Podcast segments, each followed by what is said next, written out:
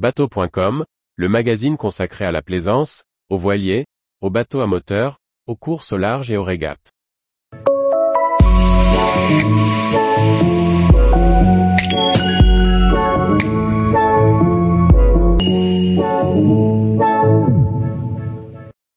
Tenerife, escale au point culminant des Canaries et de l'Espagne.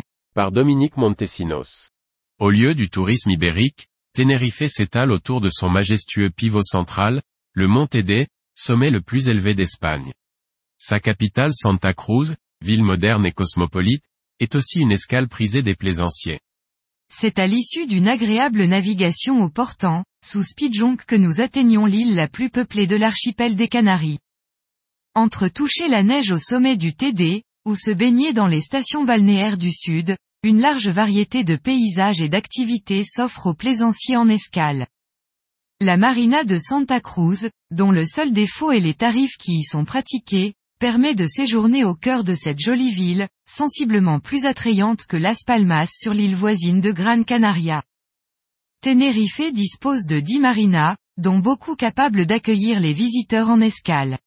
Il existe également quelques zones autour de l'île, où l'on peut pratiquer le mouillage forain. Cependant, attention, il faut alors rester vigilant et se tenir prêt à déménager rapidement selon les caprices de la météo.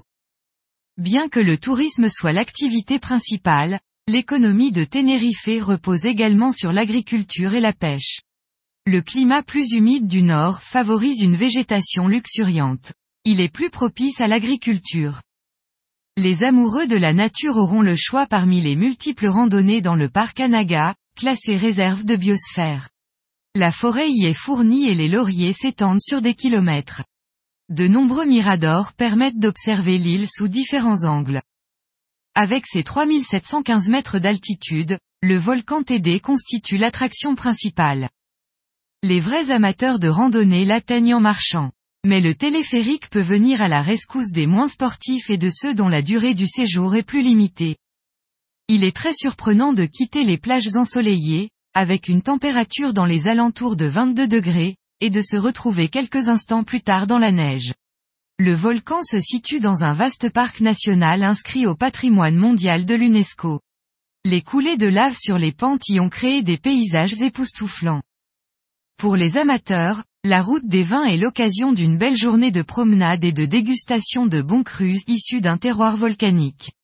Parfaitement méconnus, ils n'en sont pas moins fort goulayants, pour certains. Toutes les activités nautiques habituelles peuvent se pratiquer ici, comme dans presque tout l'archipel.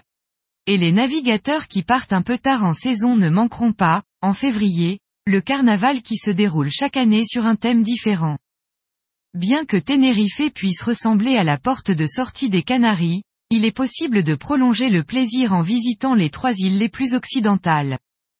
En chemin, vous aurez peut-être la chance de croiser la route des cétacés, car ils affectionnent ces eaux.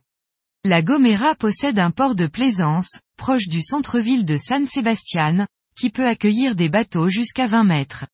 Il est préférable de réserver, car l'île a peu de mouillage confortable. De même, la marina de la Estaca au nord d'El Hierro peut recevoir des navires de passage. Cette île est appréciée, entre autres, pour ses spots de plongée.